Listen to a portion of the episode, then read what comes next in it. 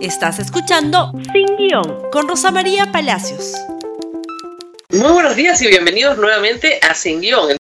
Hoy día la primera ministra pasó la prueba de fuego que tenía ayer. Agitada, pero salvada.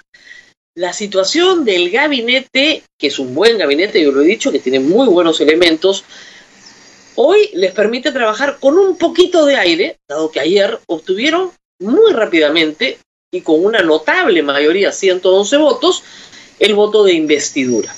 ¿Qué propuso la señora ministra? Cinco cosas muy concretas, obvias, elecciones donde tiene que concentrarse, neutrales, transparentes, elecciones, eh, también propuso apertura de la educación, manejo de la pandemia, reapertura económica y, por supuesto, lucha contra la corrupción cinco ejes muy sencillos para un proyecto que no tiene más de siete meses. Pongámoslo así. Ocho tal vez, hasta el 28 de julio del próximo año. Tiene fecha de expiración este gabinete.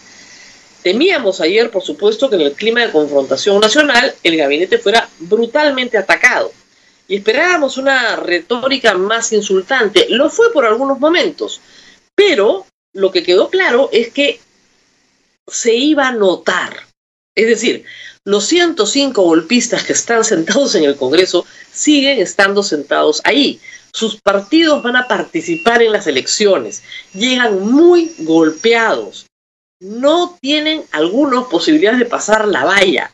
Se iba a notar un ataque tan violento, tan duro al Consejo de Ministros como para bajarse un gabinete. ¿Dónde está la convulsión? En la calle. ¿A dónde la han movilizado? A la carretera Panamericana Norte, Panamericana Sur y a la carretera Central anoche. A medianoche también se cerró. ¿Cuál es la idea de sofocar Lima en tres frentes? Se trata, como lo he explicado ayer, de agudizar las contradicciones. Viejo libro rojo de Mao, ¿no es cierto? Donde lo que se trata es de que utilizando una situación de descontento que puede ser real, se exacerba, se promete, se señala que van a ganar más, se solivianta a la gente y se le presenta como única solución una solución violenta. Y, por supuesto, ¿qué espera quien agita? Espera una solución represiva, espera represión, espera muerte. Y de esa manera, en esa confrontación, en ese conflicto, cosechar. Lo que no va a cosechar en las elecciones lo puede cosechar en la confrontación. Y las demandas pueden ser muchas y variadas. Pero como les decía ayer, este no es un problema laboral. Eh, no es un problema laboral el que estamos viendo en la carretera central. Son los ex trabajadores de Dorran que están en Indecopi que están pidiendo que se les reconozca un pliego que tienen con algunos puntos. Ya la huelga agraria ya no es deroguen el régimen laboral agrario. No, eso fue superado hace dos días. Ya lo ofreció el Estado.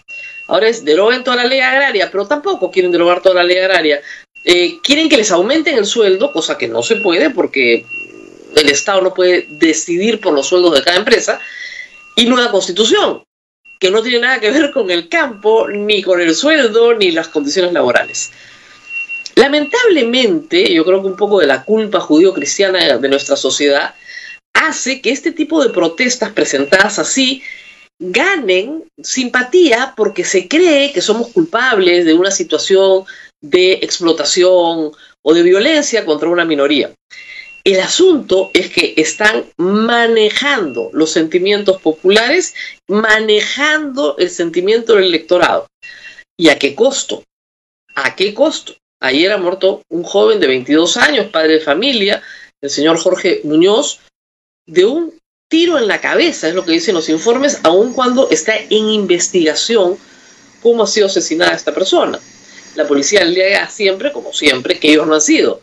Pero un tiro, un disparo de bala en la cabeza en medio de una manifestación en el norte del país, parece raro que no hubieran más víctimas.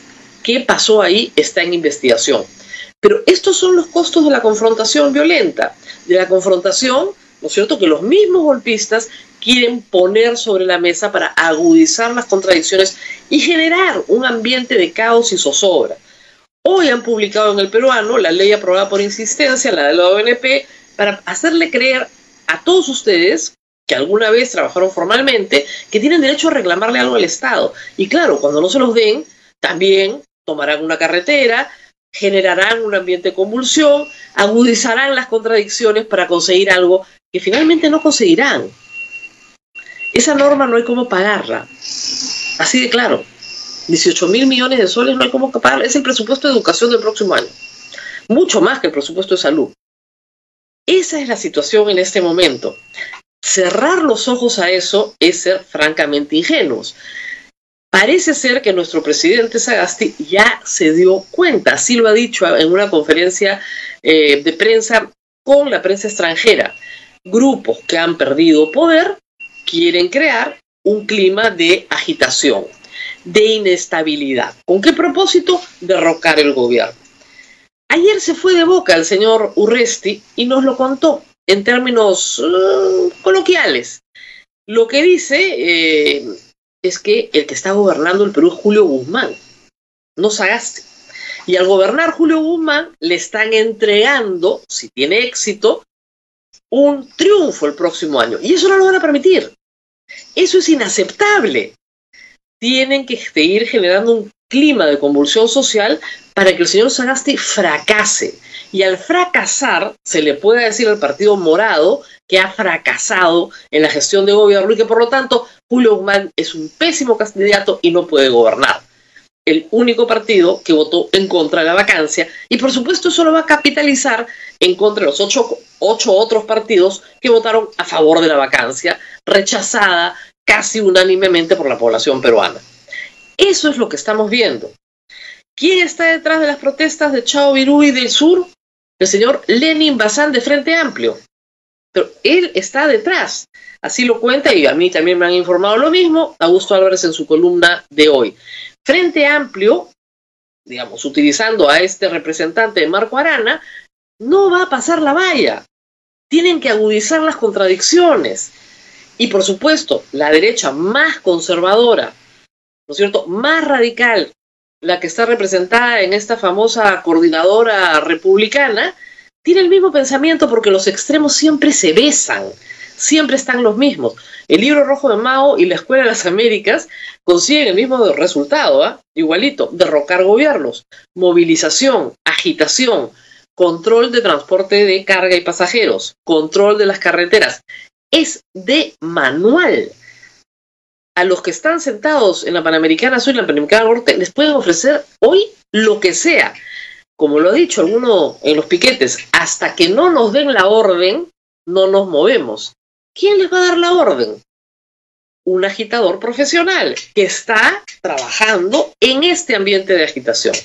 Reitero, yo sé que la culpa que une a muchos cristianos en el Perú les hace sentir que hay una situación de explotación espantosa, pero no se hacen las preguntas correctas. ¿Por qué esta situación espantosa explota el lunes. La norma que regula el régimen laboral agrario es de el año pasado. Tienen exactamente los mismos beneficios exactos, 30 días de vacaciones, CTS, gratificación, salario mínimo, jornada, exactamente igual que el régimen laboral general el 96% de los trabajadores agrarios son informales, no les alcanza nada de lo que les he dicho, y no están en ninguna empresa de agroexportación. Las empresas de agroexportación tienen más, eh, tienen el 4% de la P agraria, nada más. El otro 96% es informal.